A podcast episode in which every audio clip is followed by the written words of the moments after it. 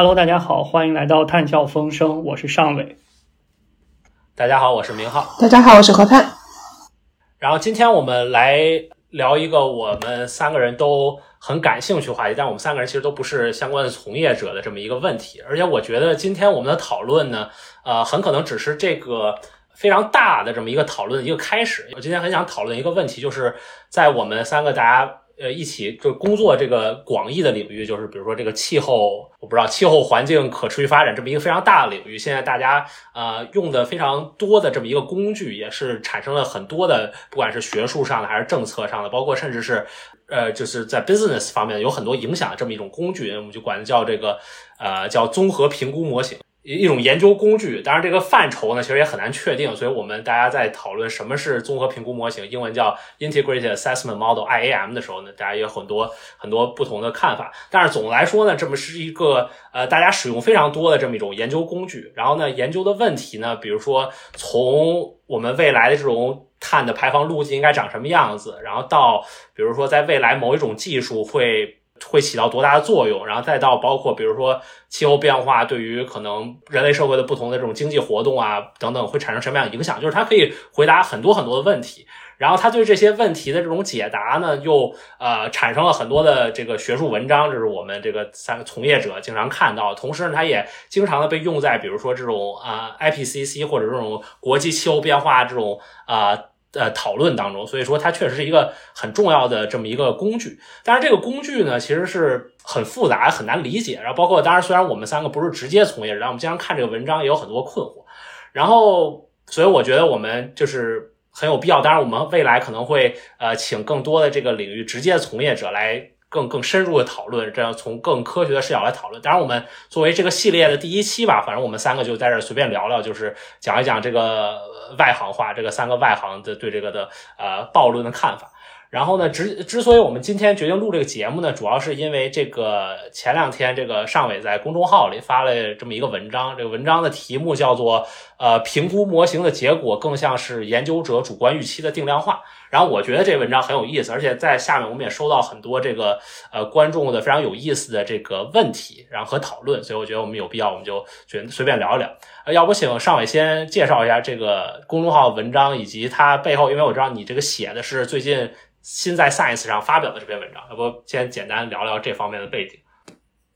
我其实第一反应想到这个问题的时候，首先我觉得这个就是关于这个模型如何解读这个讨论，其实呃就是在现实实务之中，其实挺挺空洞的一个想法。就是如果你去看现实决策，一一个一个家庭如果想要新能源车，然后一个国家可能做一个减排决策的时候，包括比方美国出台这个这个这个 I I R A 这个呃通胀削减法案的时候，可能我觉得都没有完全去完全参考那个。综合评估模型，甚至他们出来了以后，然后他有模模型评估结果去评估他们。但是我之所以那那看到文章，是因为我有时候会读到一些文章，然后我就想给给大家介绍一下文章。然后这个文章它的这个补充消息里边，它用了几段话去解释这些模型。首先，它不是对未来的预测，然后它也不是不能理解为所有模型是未来的预测的分布。大家可以去看那那个文文章里面具体的一个东西，然后我就想，如果呃你做的这样一个模型，既不对你未来预测负责，也不对这样一个未来的这种，就是也不给告诉别人到底在这样一个政策下的政策效应是什么，那你做这个模型是为了什么的东西呢？呃，然后我就觉得，呃，其实呃，在很多情况下，这个模型的这种所表达出来的是，这个研究者他们已经想到了一件。一个逻辑，然后他们想知道这个逻辑定量以后呢，这个量大概是多少？他们心里有了这样一个想法以后，然后去把这样一个呈现形式这样一个东西，然后我就写了写了话，我说这是一个呃，我认为是一个研究者的这样主观预期的一个定量化。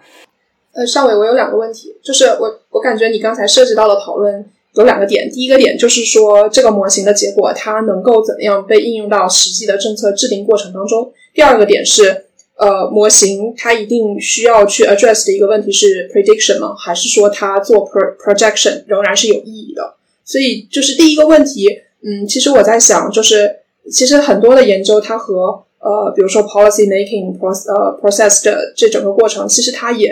没有联系的那么紧密，所以就很呃，包括你你刚才涉及到了很多其实微观的问题，包括一个家庭他要去，比如说购买一个新能源车或者什么，呃，我觉得这个可能其实涉及到的是一个研究方法层面上的，就是 scale 上面的问题。比如说，可能这个更适合于一个微观层面上，比如说我们去做一些计量，然后它可以得到这样一个结果。但是如果放在一个比较宏观的，可能像你刚才涉及到的某一个法案，它有什么作用？它会在宏观的层面上，比如说对对 labor 对嗯。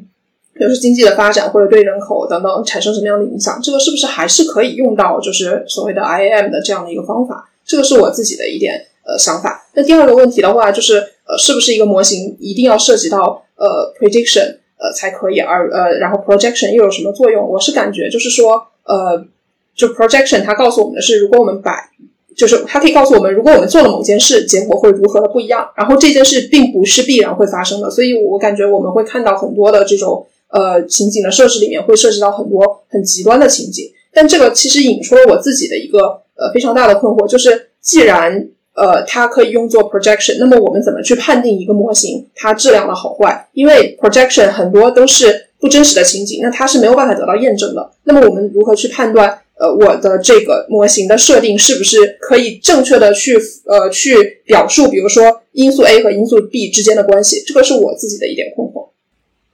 呃我我 paraphrase 这个何老师刚才的第二点，我觉得非常重要一点，就是其实就是关于所谓的这个 prediction 和 projection 的区别。prediction 就是如果把它从最狭义的那个角度来理解，就是说它在未来。将会发生，对吧？就是说这个感觉，因为就我们可以回到这个刚才说那篇文章，就是说这个呃尚伟所写的这篇文章，就是这个发在 Science 上，应该是前几天刚发出来的吧？是大概是呃二十九个美国的这么一个能源的研究者，然后他们呢用了九个所谓这种评估模型来评估美国刚刚通过的这个通胀削减法案，这个 Inflation Reduction Act 会到底会把美国的这个碳排放降低多少？大概就这么个研究。然后呢，他们。特意说他们的这个他们的结果不能用来做 prediction，其实这个意思就是说，如果这 IRA 真正推行了，对吧？那那就是就是就是他就现在当然他已经通过了，成为法律了。但是他如果说他提的这些都能够实行的话，然后他们不认为说他们所说的这个减百分之啊四十左右这个碳排放就是会将会真正发生的，因为他们说他们。他他他们有很多假设，对吧？就是说，如果你这 IRA 它虽然给了这些可再生能源，给了它这么多的这个 credit，这么多这个呃经济上的这种援助，然后如果真给了这么多援助，然后按照他们所推演这种逻辑发生的话，可能这个碳排放会减多少？但是就他们不认为这个东西，因为这个里面不确定性太多了，哪怕呃，就是比如说你有了这个，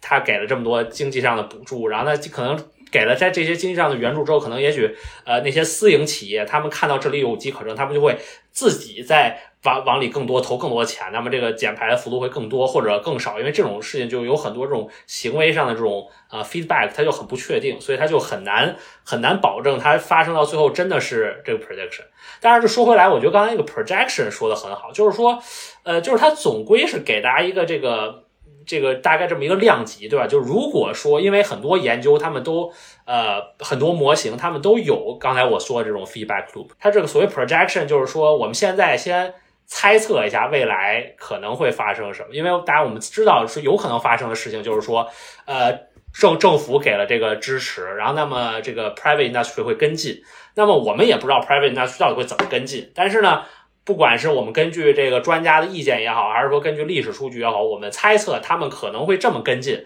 那么如果他们这么跟进的话，那么这个 emission 会会降到这个。所以，我我觉得是不是这个是有点那个 projection 的感觉，就是说我们反正现在。现在我们能够猜的最好的就是这种情况。如果这种最好的情况，或者我们猜这种情况确实发生了，那它就会变化这么多。但是我们不敢说这个确实会发生，因为这个这个确实不确定性特别多。我我我是觉得我们做科学模型的人，我们从来不用做 prediction，这不是我们的工作。就是算命的他们做的比我们要好一些。然后就是我们做的东西，为什么为什么我说这个模型应该是科研研究者主观预期下的这种呃这种定量化呢？是因为我们科科学要阐释机制。当你把这个钱投入到这个里边以后，会使得这个一些技术的成本下降，而促进它的使用，或者是你会影响到社会上的这种技术传播的效率，然后使得技术推荐传播。我们是在阐释这个。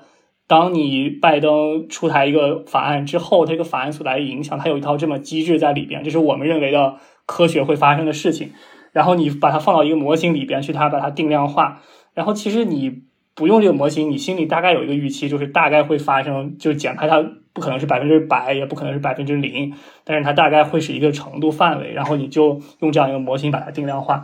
我我觉得我们的工作如果不能去做那个。那个那个说我们工工作是做预测的，不然的话，呃，我们很容易做错东西，别人就会觉得我们做的东西都不行。所以，我们我我们其实重点是在阐释机制和阐明我们所认为的这个呃科学科学所应该就是会不断的发生这个因果关系之后会发生的情况。所以可以可不可以这样理解？就是这个问题里面，projection 它之所以重要，是因为一它提供了某一个。估计的量级就是这个事情到底有多严重。第二，它提供了就是呃，我们需要去阐释这里面究竟是什么因素在起一个主导的作用，然后它会怎么样去通过，比如说一一种类似于蝴蝶效应的概念去影响到整个系统的运转，是这样。就是这样。你比方说，A 说我们这样一个机制呢，是因为呃，你你有这样一个拜登给给这些东呃各个技术都给了补贴，然后因为。这个什么规模效应啊，或者是学习曲线啊，这个成本就下降了，然后大家就会愿意接受这个技术。然后 B 说，我认为这个机制不对。你这个机制其实拜登把这些钱技术撒完以后呢，他有可能会让大家都反对，大家都不想，对这个共和党就起来，就都都觉得非常反感这套政策。然后过两年呢，就会把拜登推翻掉，在这政治过程中。然后过两年可能走的还不如你没有这个政策好。然后就会有 A 机制、B 机制、C 机制，然后不同的人说我在不同的机制之下，我预测它会未来发生的一个大概的情况。就是我们不是说去预测未来会发生啥，而是说，就是说我们在认为哪个科学解释最能解释一套政策后所发生的那一个因果关系链条。我觉得这是我们要做的工作。至于减排多少那个东西，我觉得呃，就它只是就是定量化的一个最后的结果，可能。算出来准不准？那个、那、那个，我做具体模型的人都知道，它最后那个结果我们是可以手动控制很多的。重要的是，这个这套机制被阐明、解释，它的大概的定量分析得到了结果。那这个仍然会就是好像我刚才那个，我觉得那个疑惑还是没有解决，就是说，呃，既然这个模型它没有办法得到实际的这种 validation，那我们怎么确定一个模型是不是好模型呢？我在这里，我也我也有一个类似的问题，就是我觉得刚才上伟说那个对我很有启发，就是我也我觉得你说的很有道理，就是说我们可能作为这个就就是文章的这种读者，可能比较关心的应该是不同模型之间他们这种对机制上的阐明，而不是特别是它最后那个 n number。但是比如说作为我们这个，就是因为大家之所以看那个 n number，第一个是因为它比较容易理解，对吧？这个大家。第二呢是，毕竟那个是我们关心那个那个结果的，我们关心这个。或者说，我们比较关心一个结果，就是减排的这个量。那么，就是我之前一直理解这些模型，就是比如，因为你看他们现在这些模型，他们这个范围就不是非常的宽，对吧？就大概是一个可以接受范，好像是什么百分之四十二到百分之四十八，是不是？说是，就是说，就如果说，比如说不同的模型它有不同的机制，然后但是最后他们都给出一个。差不多的结果，或者说，因为他们我们人的调参把他们都给出了一个差不多的结果，那那我们考虑这些不同的机制还有意义吗？就如果他们最后的结果都差不多的话，我我我觉得这里边大多数模型的机制都是一样的，就是他们都是用 S 曲线，然后或者是一些技术内生性假设或者外生假设可能都有吧，我觉得。这个应该应该是，就是我文章里面的模型应该相对来说一样。我没有看到有人说用共和党会把那个东西推翻，然后那那个东西去解释它，对吧？就是就是就是它只是一一一套比较相似的解释。哎，我我觉得有一个问题，我可想回答何老师，就是哪个模型最好？我觉得这个这个对拜登来讲，那个预测的最效果最好的那个应该是最好的，就是这个这个我觉得毫无疑问，就是嗯，你这个做出来。这这其实是我我觉得这是一个非常非常重要的问题，就是我们科学家做到一个工作，你产生的这种政策建议，往往其实没有那么重要，反而是你你的那个工作被被那个政政策制定者所所引用的时候，往往是你符合了他们的心思，对吧？并不是说你这个工作推动了政策的进展，而是他们想做一件事情，用你的这样一篇文章，正好恰恰被他们背了书。这这这个情况要比那个你真正推动政策制定的那个情况要多得多得多得多。但是我觉得可能这种情况是，当然我这个人 in general 比较乐观，对吧？总觉得自己做的工作很有意义。就是说，这个我觉得就是说，对于那种特别大的政策决定，这我也同意，那不是一两个科研工作者他们的结果就能左右的。但是，比如说这个大方向我们已经确定了，对吧？说这个我们这个美国政府说我们要啊，二零五零年达到净零排放，中国说我们在二零六零达到碳中和，那这个路怎么走？那还是有很多这个加研究者可以。帮助提供就是可以可以帮忙的地方，对吧？那我先呃，我我觉得这个问题仍然没有完全的解决。就是呃，两位刚才涉及到的其实是说，呃，比如说这个东西被政策的制定者采纳了，所以它是一个好模型。那这个这个东西的判断，其实它并不涉及是呃一个科学意义上的判断，就是我们没有办法用一个呃，比如说科研的方法去论证这个这个模型是一个好的模型，因为它就比如说如果是 prediction 的话，我们可以认为就是它符不符。符合未未来的这个预期是一个呃很很重要的判别标准，但现在这个判别标准变成了一个很人为的东西，所以我就感觉好像它不是一个科学的 判别标准，而是一个政政治或者政策的判定标准，还是说呃在这个过程中，因为有很多的比如说科学家会 involve 这个呃 peer review 的过程，然后这个是需要依赖于这种专家的这种判断，所以仍然是有一部分的科学性在这个其中的。就是说，科学一个模型就是能被证伪，它才算科学的，是大概是这个意思，是吗？对。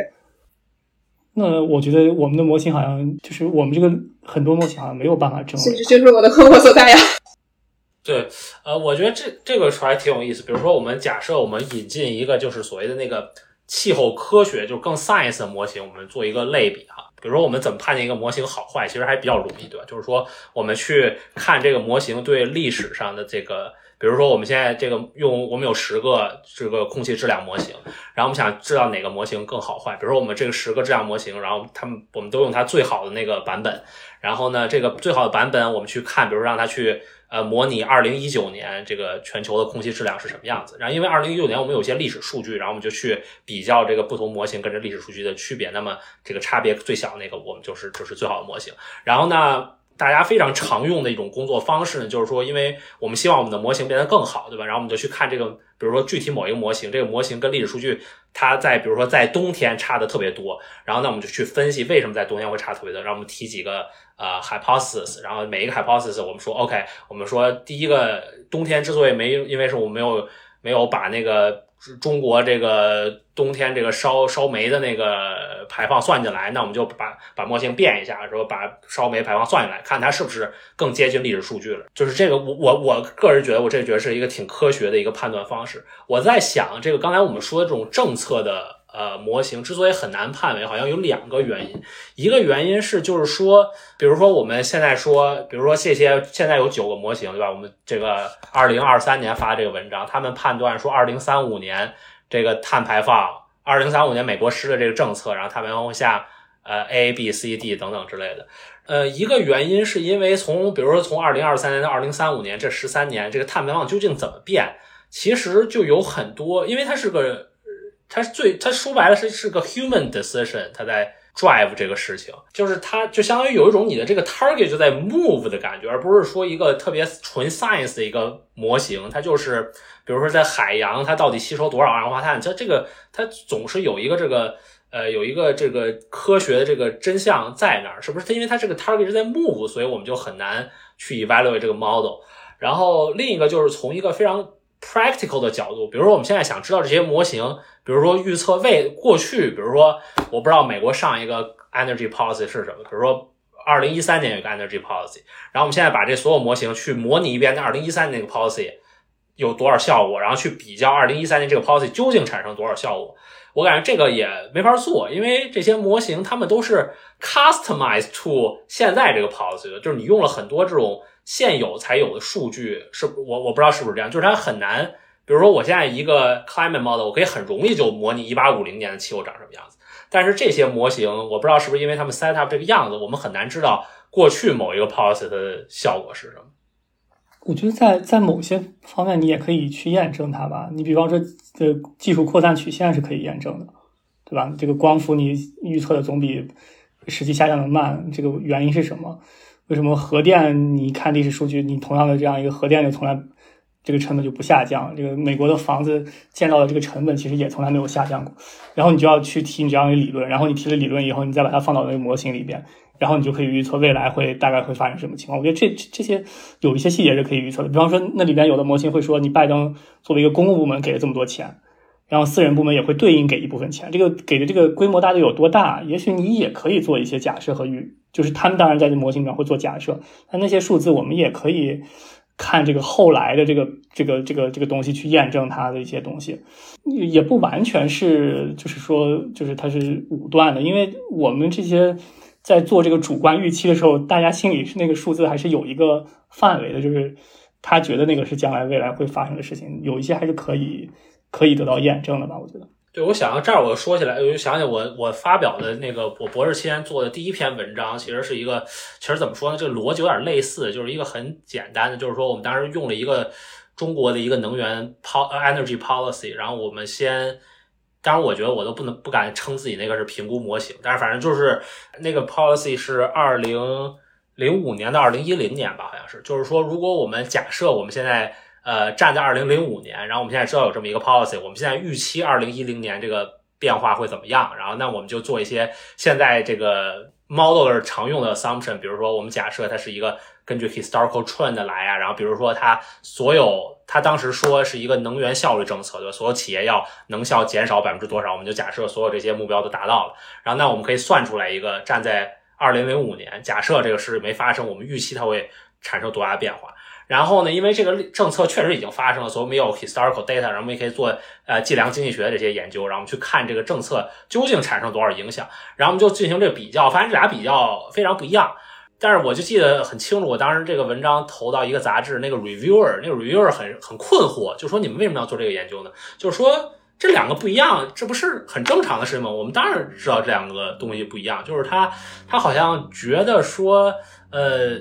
你用回顾式的这种研究来 validate 一个预期模型，因为预期的时候你就是很多东西想不到，然后他好像觉得这是一个呃对他来说很很难理解的事情。我不知道你你们觉得这个东西是我们有必要就是刚才说我们那套逻辑做一遍这个 exercise，然后去看看这些综合评估模型他们到底他们的这个 performance 是什么样的？我觉得有必要呀。你举个具体。举一个具体的例子嘛，就是我其实就是再具体一些，就是你比方说具体到某一件事儿，比如说我在猜测，但是我觉得可能另一个问题就是这 IRA 这个东西有点太 comprehensive，对吧？它比如说它确实有点太大了，它很难做计量。说白了就是，但是比如说我们说一个例子，比如说说，比如说某一个美国某一个州说说我们你们每个家庭装这个呃热泵的话，那么我们就给你减一百块钱，减百减一百刀，比如说，然后呢那。作为这个 modeler，你可以去看，对吧？说那有没有这个一百刀的差距？然后对于这个呃热泵，它这个居民的这个这个安装的这个意愿会有怎么变化？就能够会多安装多少？然后多安装这些多少能够带来多少碳排放？这可以算这个，对吧？然后呢，这个数字呢，按何老师刚才说法，我也很同意，感觉很很难预很难验证啊。那这个。这到底多少是合适啊？那你可以等这个政策施行几年之后，对吧？你回头去看，对吧？你不管用这个怎么做一个比较，比如说你看这个州和它相邻那个州，他们本来很接近，唯一的区别就是这个州减一百块钱，那个州不减。那你看这两个州他们的这个呃居民采用这个热泵的这个差距是多少？然后那你看哪个模型最更最好预测了这个这个变化？那是不是就说明那个模型在这个问题上最准确？但我觉得又回到了刚才 L A 的问题这 L A 就很难做这种历史预测。你我们说实在，in the end，我们不知道美国 L A 到底能够减多少碳排放。在二零三五年，我们知道美国二零三五年排多少碳排放，然后我们知道二零三五年比起今年下降了多少，但是我们不知道下降这些多少到底哪些是由 L A 导致，哪些是由别的原因导致等等。举举一个再具体例子，IRA 可能我们到时候可以拆嘛，但是你你说。减一百块钱，然后给给这个税收减免的时候，呃，比方说模模型可能会模拟这个减了一百块钱以后，这个热泵就比天然气这个炉便宜了，然后它就会有一个比方说经纪人假设或者什么样的假设，对吧？然后就说这样的话会使热泵达到什么样的这这样一个扩散的程度，就是呃可能最后的结果就是没有那么好，但你就可以做别的假设，就是说呃这个人的这有一些人他就不愿意，然后你把这个人的这个上面加一个系数，对吧？有些人可能这个便宜五百块钱才会愿意，有有些人可能便宜两百就可以呃装这个热泵了，就是你也可以做。我觉得这东西也是有后来是可以验证，但是但是拿那个计量经济学验证，但你比方说是。你这个州的人看到了那个州会减免，他如果跑到这个州去买就买买热泵，有没有这个可能？然后你就在不同的在不同的这样一个效果之中，你在阐释到底是哪个机制最为重要，哪个机制呃在做比较。其实最后还是我们科学机制解释的一个竞争，因为不管你是事前还是事后模型，最后都要去解释到这个机制发生的这样一个过程之中。你可能事后的那种呃分析能够促进。呃，事前的模型去修改它的一些我们觉得很重要的那种应该去修改的假设，我觉得可能是这样。对，就是我其实还有一个困惑，就是说，呃，因为我感觉我们刚才讨论很多东西，其实已经展现出一定的这种所谓的综合评估模型的这个综合，它在什么意义上是有用的？那么那些不那么综合的评估模型，他们。的用处在哪里？因为我最近就是比较困惑的一个点是，比如说我看到可能有很多的模型在预测，比如说未来的这种食物消费，但是他们可能要具体去讨论可能某一个因素对未来的食物消费造成的影响，好比说这个人口结构的变化。那么可能在做一些预测的时候，他们可能就是说，呃，用到的一些方法是不那么综合的一个评估的方法。因为如果说是我们考虑到 IM 的话，那就要考虑到，比如说未来的这种社会经济要怎么变化，那么比如说呃，这个工资怎么变化，收入怎么变化等等这样一些。问题。那如果说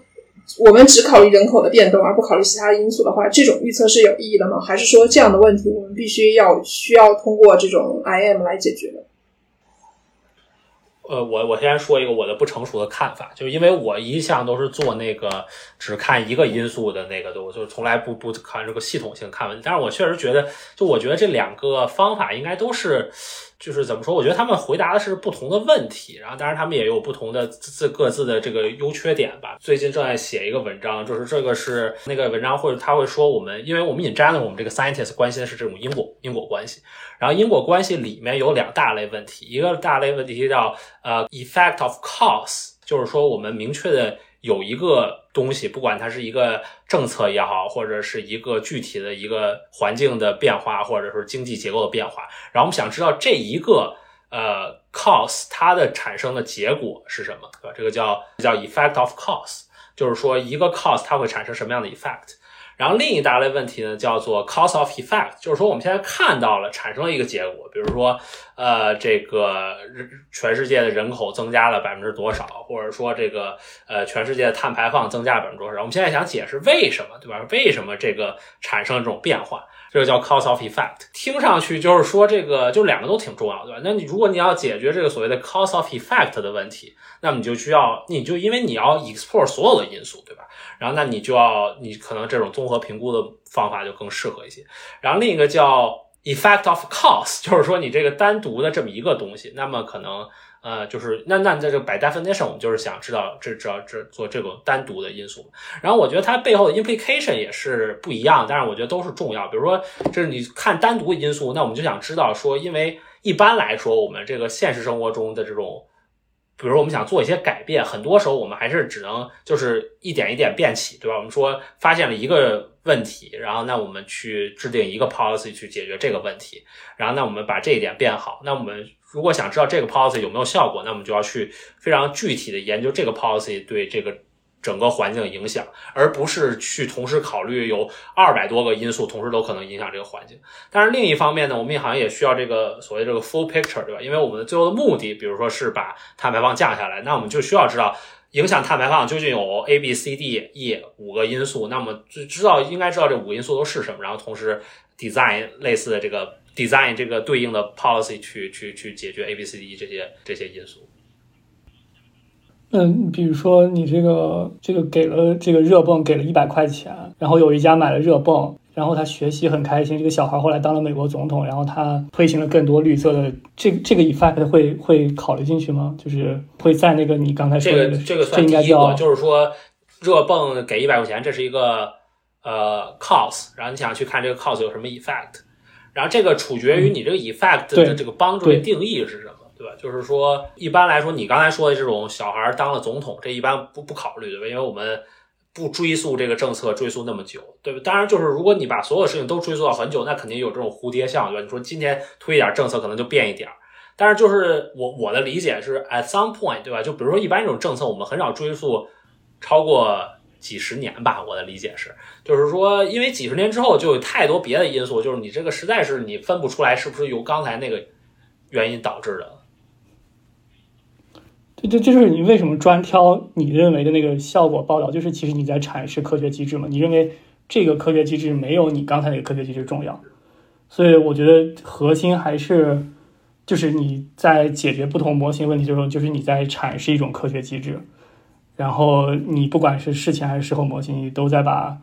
要解释你为什么专挑这个事情报道这个事这个这个问题，它总是一个呃有主观预期和主观选择的一件事情。对，当然就是你还是可以把这个事，这我这我同意，就是当然你还可以把这个事情做的相对科学一点吧，就比如说将来在很多社会科学研究里，大家伙就要你要 pre-register 你的这个 plan，对吧？就是说你说。就是在你看到你的数据之前，你要说我的 hypothesis 是一二三，然后呢，同时我只会看这个政策对于 A 的影响，不会看 B 和 C 的影响。你要论证为什么，然后你就你说，比如说 A 是政策者公安心的呀，或者怎么都可以，但是这样就度避免了你看到数据之后，然后发现哦，只有对 A 有影响，对 B 和 C 都没影响，那我只报道对 A 的影响。就是说，相当于说，因为你事前你说我要看 A 的影响，哪怕最后对 A 没影响，那你要把它这个报道出来。就是我觉得，呃，就是可以让它变得稍微好一点。但是我也同意，就是说，那你为什么你写你那个 pre-analysis plan 的时候，你为什么只看 A、B、C 呢？不看只只看 A 不看 B、C 呢？是不看剩下别的？那总是你有一个 hypothesis，或者说你有一个主观的呃这个限制在这里吧？应该是，这我这我倒是同意。对，我觉得这即使说是单个模型综合综综合评估模型也不综合呀。我没看到综合评估模型考虑什么极端热浪啊，这个气候灾难的这种效果也也不会放到里面去，对吧？综合评估模型也也是阐释了某种某种机制，其实就是从某种程度上来讲，它它也是一种我们治理环境那种思维的体现，就是你先预设了我们这个学学科范式的框架，其实已经已经预示了你这个。就已经写好了，我们应该怎么去治理环境这个答案以后，然后你去用这个跑了一遍，对吧？你当然可以有别的方法去思考这样一个环境问题。那我们今天讨论，我觉得还我我个人还是挺有收获。当然，我们再次这个 disclaim 一下，我们是这个三个外行在这讨论。我们希望后面这是这个系列第一期，希望简单梳理一下，因为我刚才谈论中还有挺多信息的。我觉得一个问题是我们一开始说的是，就是为什么我们。不能把这些呃这个综合评估的模型的结果当做一种预期，对吧？然后我觉得这个上伟说的说说说的很好，然后我我也非常同意，就是说呃，因为就是一方面这个预期这个复东西很复杂，预测很复杂，就是我们很难去 predict 像这种 IRA 这种大的规模的政策它最后的效果是什么，就是我们没法。预测，所以作为可能这个科研人员，就是研究者，大家更能做的，以及大家可能更关心的，就是说，呃，这个政策里面它的不同的机制是什么，对吧？这个政策究竟是通过影响呃哪一个机制来影响最后我们关心的这个结果，比如这个排放。所以说，可能对于我们这些这个研究的这个读者，可能大家可能更更应该关心的是这个不同模型之间他们的这个对。机制的预测是什么？包括他们对机制的这种判别是不是有不同？而可能相对来说可以少关心它最后产生那个具体的数字。当然，那个数字肯定对这种 policymaker 也很重要吧。但是它肯定里面它有一些很多微调在里面，所以它其实反而到最后，对于尤其是对于研究人来说，它可能不是最重要，它也不是这个研究。呃呃，第二个我们讨论的是这个问题，这何老师提的这个问题，我觉得特别好，就是说这些模型究竟。我们如何衡衡量评估这些模型的好坏？然后包括这个公众号的这个底下有这个呃这个读者留言，就说他们跟比如说那些更科学的模型之间，他们的区别是是不是就是这个有的模型科学模型我们认为可以证伪，他们不能证伪。然后我觉得好像我们三个人都同意说这个应该我们应该能够看到更多的这些模型的这个 validate，对吧？比如说我们可以通过呃。在历史上已经发生的这种政策的效果预测，对吧？比如说把所有这些模型去呃去让他们预测一个历史上已经发生的政策，它最后产生的效果是什么？然后最后跟这个政策在历史上实际发生的效果做一个比较，那么这个比较可以作为这个对这个模型的这种衡量的标准。然后，当然，我觉得确实，我也我也同意刚才呃两位说的，就是说，嗯，因为这个东西确实太复杂，对吧？就很难，我觉得很难就把这个模型。就是评价这个模型好和坏，可能不是我们最关注的问题，可能最后还是呃去看这个差别在哪儿，然后用来 improve 这个模型，可能这个是一个呃比较合适的这么一个部分。最后一个问题讨论的是讨论什么问题来？啊，讨论是这个就对，就是说就何老师还是何老师提的这个很好的问题，就是说这个呃不同模不同种类的模型，比如说我们现在看到可能越很越来越多的模型，它在往这个综合化的角度发展，对吧？就是要看呃。把所有的因素都考虑进去，和它相相成对比的，就是有一些模型，它可能只考虑单一的因素，就看单一的因素对于这个我们关心的这个变量是是怎么影响。呃，我个人的感觉还是这两种方法我们都是需要，因为感觉他们回答的是不同的问题，然后当然他们每个人都有自己的这种呃不足吧，所以。当然，这个说起来有点空洞，对吧？就总觉得最后如果能够把咱们两个结合在一起，这应该是最好的。比如说，一种结合的方式，就我们刚才说的那种 validation，因为 validation 就是你做预测的模型，一般都是要综合的模型，就是就做这个 projection 模型是综合模型越好，越综合越好。但是当我们做 historical analysis 时，一般我们希望就是能够越单一越好，这样我们能够非常好的识别出来这一个单一要素的这么一个因果关系。所以这算是一种这两个。大方法能够结合在一起的这么一个一个思路，当然可能有更多的思路可以他们结合在一起。如果他们能够怎么结合在一起，可能这是我觉得从方法学上这个领域往未来发展的这个一个趋势吧。当然，以上都是我本人瞎说啊，包括对于两位的这个不负责任的概括，他们可以做进一步的补充和反对。对我完完完全同意，只是一一期无责任的瞎聊。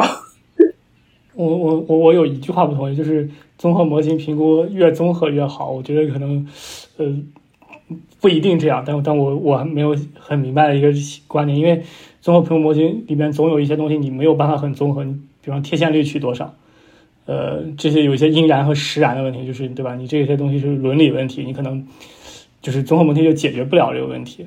然后还有一些问题，你总比总总比另一些问题更困让人困惑，对吧？你怎么去把这些人的行为？政政策决策，拿像这种美美国四年一次大选这种东西拿拿到放到综合评估里面模型里边，呃呃，综合模型要不要走这么一步去更加水晶球化？我我觉得可能，或者是能不能能不能那那一步我们已经有没有做好准备？觉得我们人类有能力去做那一步？呃，可能都是，嗯，就是就是我觉得，呃，都是大家各有观点的一些看法。我觉得，可是尚伟，你刚才说的第一点就是这个没有办法用来反对。呃，模型越综合越好这句话吧，因为就是如果贴现率综合模型呃综合评估模型考虑不好的话，呃考考虑不了的话，那不综合的评估模型它也考虑不了。嗯，呃，但是你比方你要预测二十年以后的碳排放是多少，你总得要预测一个人类的心理预期的贴，就是某一种。可是我们刚才讨论到，我们不是在做 prediction 呢，不是在做 projection 的。嗯，对对对，就是就是说，当你越综合越好，其实上你是想的是把更多机制拿到里边，其实就是让它越来越接近接近现实嘛。就是所以，其实你越接近现实，不一定是。我觉得可能有一些问题，你你就是某种现实下，就是可能人人是就是我们不是被不是有决定论的那种观念，就是我们未来是完全决定的话，可以改的话，我们就得区分因然和实然之间的东西，然后就必然而然就得。不是一个预测性未来的那种东西嘛？就是我是想说这个东西，就是越综合越好，不是说它一定要去预测未来。我当时觉得可能它的目的就是为了让我们去改变未来，所以它给了我们未来的一些蓝图。完完全同意，我觉得这个是我们可以是我们下一系列讨论的题目，因为我我还记得上次有一次上来说，呃，就是世界究竟应该停留在多少度，对吧？因为这是一个一直在变化的目标，就是当。我们一开始大家都觉得两度是一个很难实现的目标，但是后来大家好像越来越觉得行动是非常重要，那我们就开始讨论一点五度。然后现在一点五度已经拿上日程之后，或者讨论的越来越多之后，然后我们现在越来越感到气候这个问题的紧迫，然后大家又开始讨论更低的这个温度目标。所以我觉得刚才何老师那句话，我觉得说的非常好，非常同意，就适合作为今天的结尾。就是说，很可能很多这些模型它不是为了用来预测未来，它可能是为了给我们信息来改变未来。太好了，应该作为今天题目的。抬头，那我们这期就这样啊，非常谢谢大家的收听。希望我们呃，这个是希望这是这系列第一期，然后因为这个 IM 这个问题确实很大，希望可能回头还可以从别的角度来啊进一步的讨论啊。谢谢大家的收听，那我们下期再见。谢谢大家。